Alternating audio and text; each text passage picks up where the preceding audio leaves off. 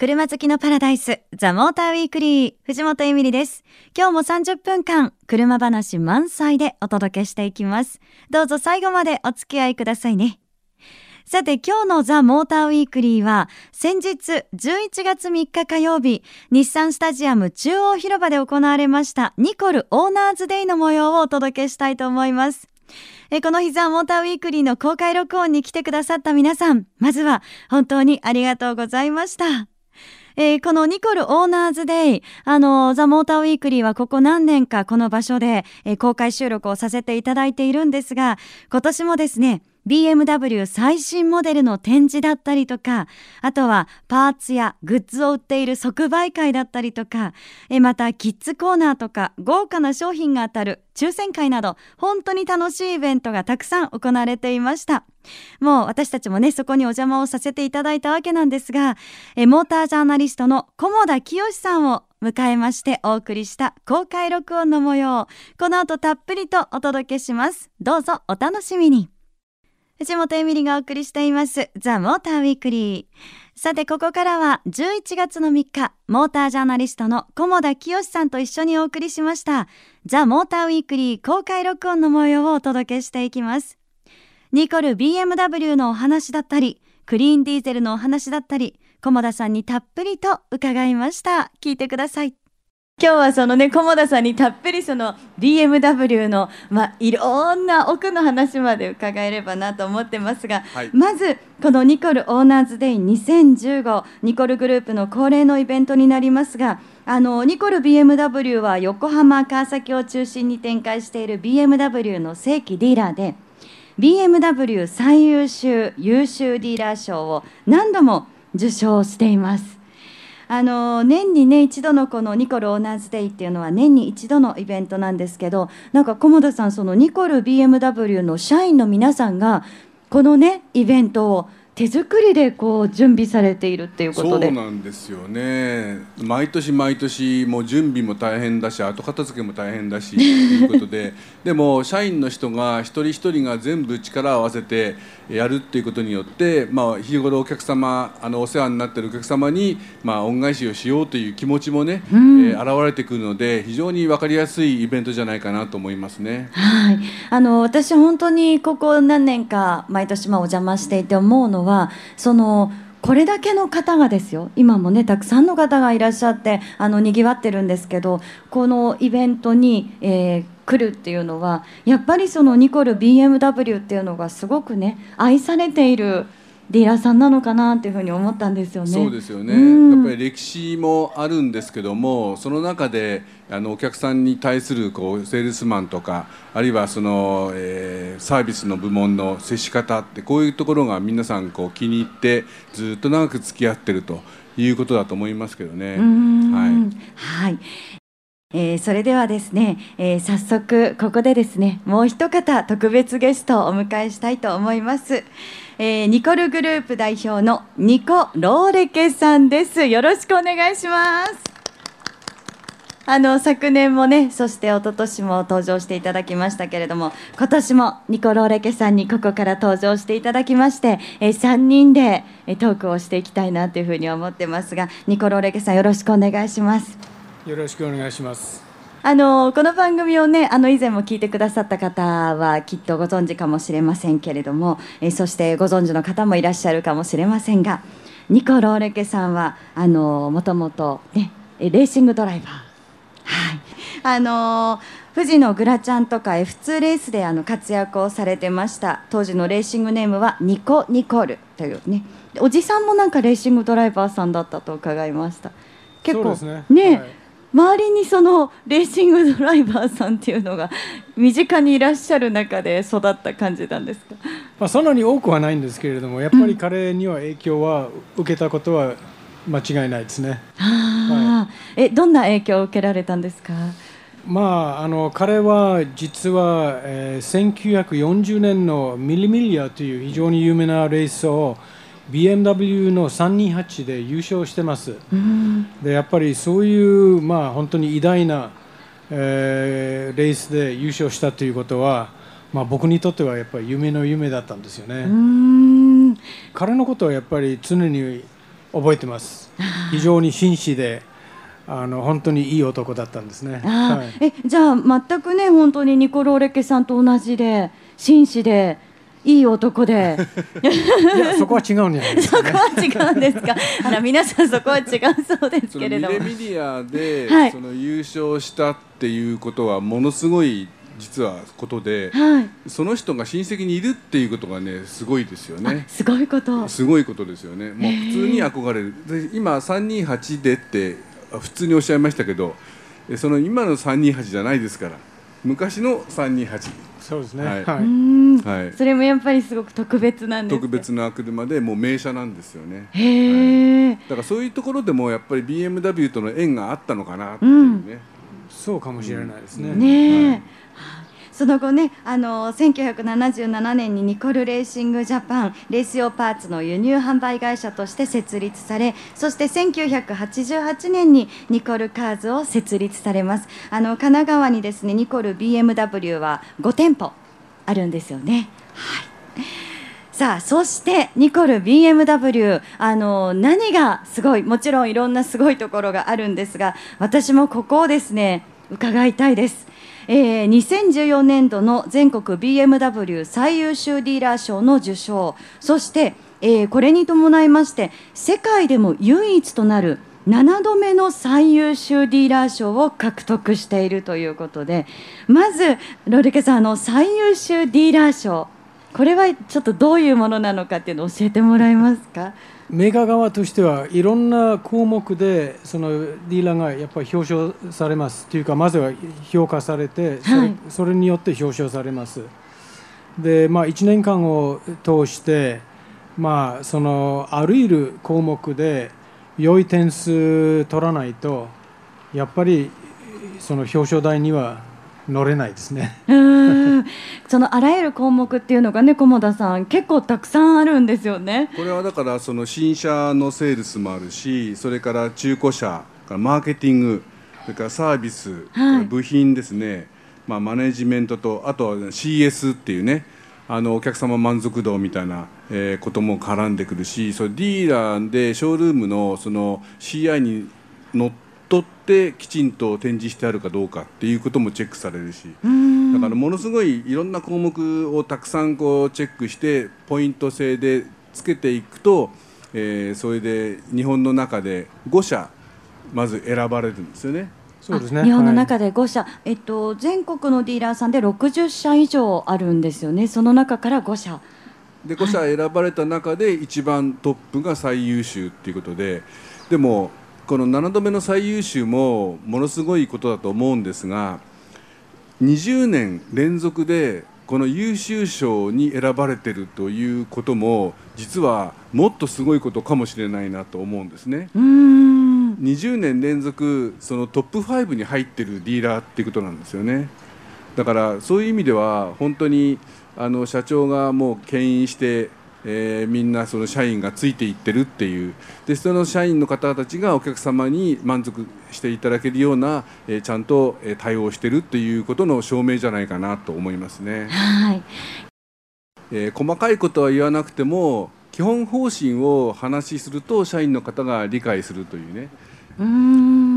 あの基本方針の話はね僕も時々聞くんですけど、はい。すごくあの面白い話がいっぱいあるんですよ。はい。もうなんかそのうちあの本出してですねあのニコロール系語録みたいなね、えーものができんじゃないかなと思ないますけど、ね ニコさん笑ってらっしゃいますけど。いやすごくいいことねいっぱい言うんでね、へー。僕もね尊敬する一人ですね。あはい。例えばなんかお言葉で覚えてらっしゃるのとか菰田さえんディーゼルエンジンを輸入しようとした時に、はい。波が来たら売るんじゃなくって自分で波を作るっていうことをおおっしゃったんですね。でそれはもう本当に他のメーカーがもうジーゼルやらない時にえジーゼル入れようかってジーゼルの良さが分かってうん。ややろうっていうふうに考えたっていうことで本当にねあの波を見てるんじゃなくて自分で波作るっていうのがねあこれすごいなっていうね、う僕も波作ってみたいなと思いましていやいや菰田さんもね、ええでもかっこいいですよね。ねかっこいいですよね。うんぜひニコさん何かそのニコル BMW が心がけていることっていうのありますか？おかげさまでやっぱり BMW っていうレースエンジンを使ったおかげで BMW というメーカーとの出会いがあの生まれたんですね。だからずっとやっぱりこの BMW のそのリスクを背負う特に大きい会社が大きくなるほどリスクを背負わなくなる、うん、だけど BMW は相変わらずそういう精神を持つというのは僕にとっては非常に大きなインスピレーションですね。非常にやっぱり常にそういう影響が受けてます。なんか昔のあのグラチャンに出てる時とか、はい、F2 のレースに出てる時にえー、BMW のエンジンを使ってたっていうことですよね、はい、でその時からまああの多分付き合いが始まって BMW の考え方とかっていうのはだんだんとこう理解されてったんじゃないかなと思いますけど。でもね、うん、その最優秀ディーラー賞7度っていうねことですからもちろんそういうものもね、受け継ぎつつですけれども何か特別なものがあるんじゃないかなと思うんですが、うん、僕はさっきね、はい、あの最優秀7度目おめでとうございますってニコさんに言ったら、はい、僕じゃないです。社員が取ったんですっておっしゃったんですね。これもねやっぱりこの社員の皆さんが努力した結果取れたってまあ確かにそうだなと思うし一人で頑張ったって限界がありますからだそういうところはちゃんとあの理解してるっていうかあなるほどなって思うところで、えー、結構あのなるほどなっていうのが多い人ですね。あそうなん えでもニコさんご自身はあまりその社員の方に結構こういろいろあの言ったりはしないんですか？いややっぱりそれ時によって言いますですが、基本的は僕はやっぱり社員のことを信じてます。信頼してます、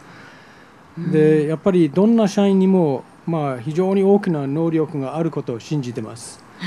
だからそれを信じてそれからまあ多少なりの指導さえ与えればきっとその人の中に眠ってる一番大きな力というものが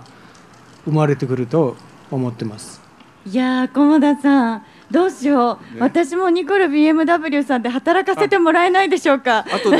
履歴書持ってきてください。履歴書履歴書菰田さんのところに、えー、僕僕通して。わかりました。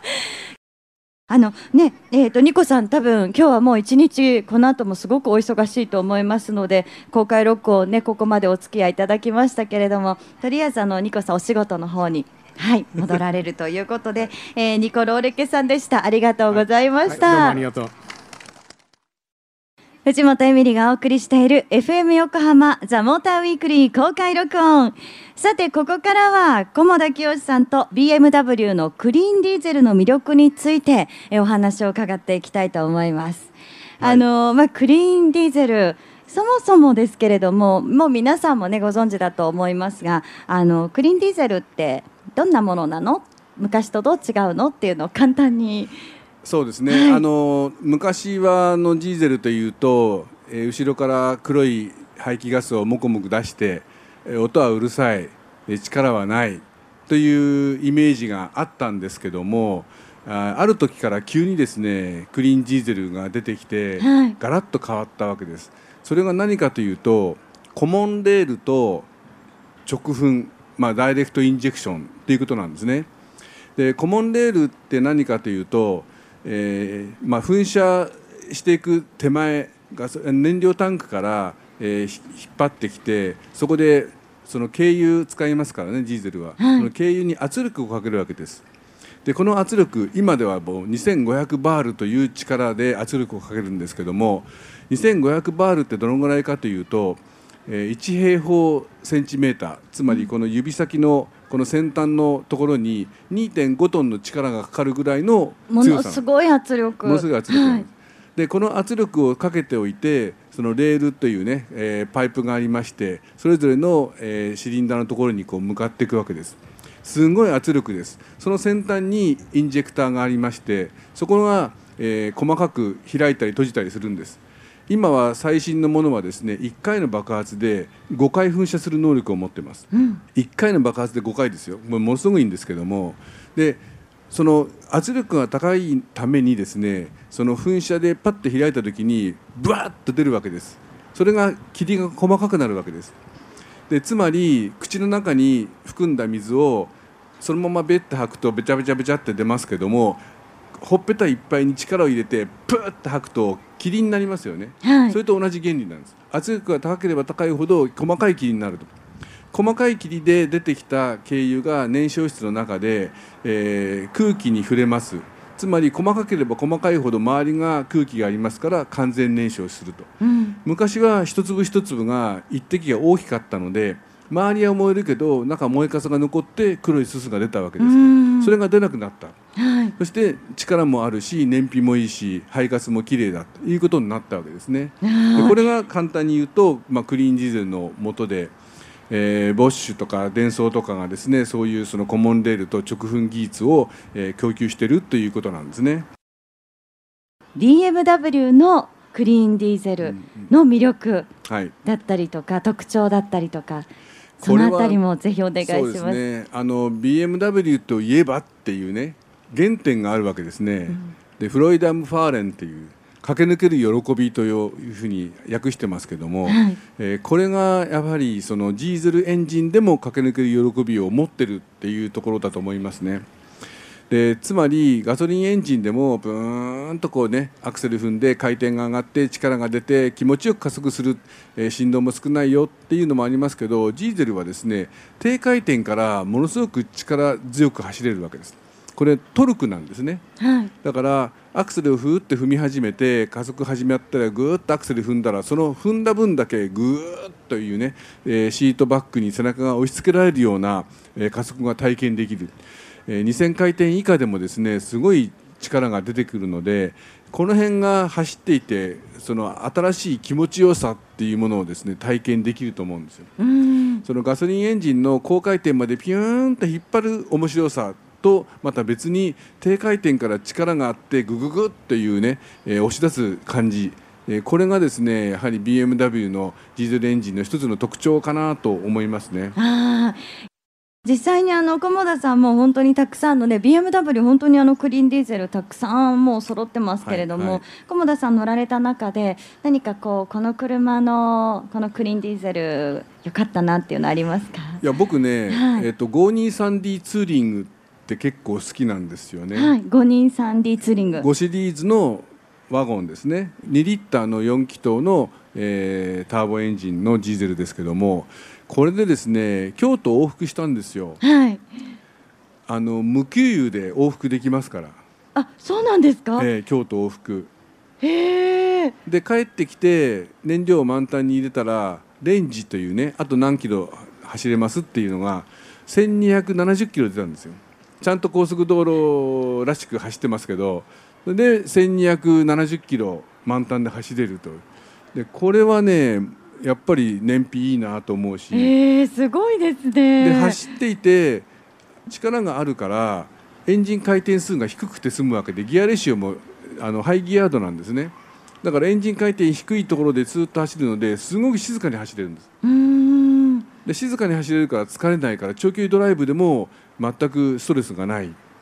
だから、えー燃費がいい静か疲れない快適でアクセル踏むとすごく力強く走るっていうね本当にね文句ない。そうですね、うん。もういいとこ尽くしですよね。でしかもこうツーリングなんで荷物もいっぱい詰めるし。はい。で、まあ、ツーリングの分だけ重くなってますけどでもその分があんまりデメリット感じない車に仕上がってるなと思いますね。うーんそうその静粛性の高さっていうのもね、あのーすごく印象に残ってます私も。そうですね。うんはい。はい、えー、駒田さん本当にいろんなお話をありがとうございました。ということで今回のザ・モーターウィークリーは11月3日日産スタジアム前中央広場で行われましたニコルオーナーズデイ2015その中での公開録音の模様をお届けしました。いかがでしたでしょうか？あの当日は本当にですねこの番組を聞いてくださってるというねリスナーの皆さんも来てくださいました。嬉しかったな。メッセージもいただいてます。えー、ラジオネームアルミスチールさん、えー藤本さん公開録音見に行きましたよというねありがとうございます、えー、生でトークをする藤本さんも圧巻でしたっていう。私圧巻でした いや、そう言っていただけるとありがたいです。圧巻なトークこれからもしていきたいと思います。できてるのかな？えー、そして初めて近くで見た i8。美人すぎてため息が出てしまいました。いやいや、これは欲しいですね。というね。i8。あ、美人なのは私じゃなくて i8 ね。美人すぎたのはね。いや、確かにね、i8 はね、本当あのデザインは何度見てもかっこいいですよね。で、やはりあの、なかなかそうそう、まだ見られませんね、i8 はね。そうそんな車もね皆さんなんか見れていやーため息が出たよなんて言っていただけると本当に嬉しいななんていうふうに思いますけれどもでこれからもあのリスナーの皆さんに来ていただけてなんかこう触れ合えるような機会っていうのはたくさんあると思いますのでぜひあのリスナーさん同士もね車好きな方がこう友達になってこの番組を通してそんな車話が盛り上がっていけばいいななんていうふうに思ってます。ぜひ皆さん遊びに来てくださいねまたね。お送りしてきましたザ・モーターウィークリー。え今日の放送は翌週番組サイトザ・モーター .jp にアップされます。こちらもチェックお願いいたします。さあザ・モーターウィークリーではあなたからのメッセージをお待ちしています。メールアドレスは tm.fm 横浜 .co.jp ザ・モーターの頭文字 tm.fm 横浜 .co.jp です。愛車自慢や好きなドライブスポット、こんな車を特集してほしいなど、ぜひ具体的な車種も書いて送ってくださいね。採用された方には番組オリジナルステッカーをプレゼント。たくさんのメッセージお待ちしています。それでは皆さん、良い休日ドライブを。ザ・モーターウィークリー。お相手は藤本エミリでした。また来週。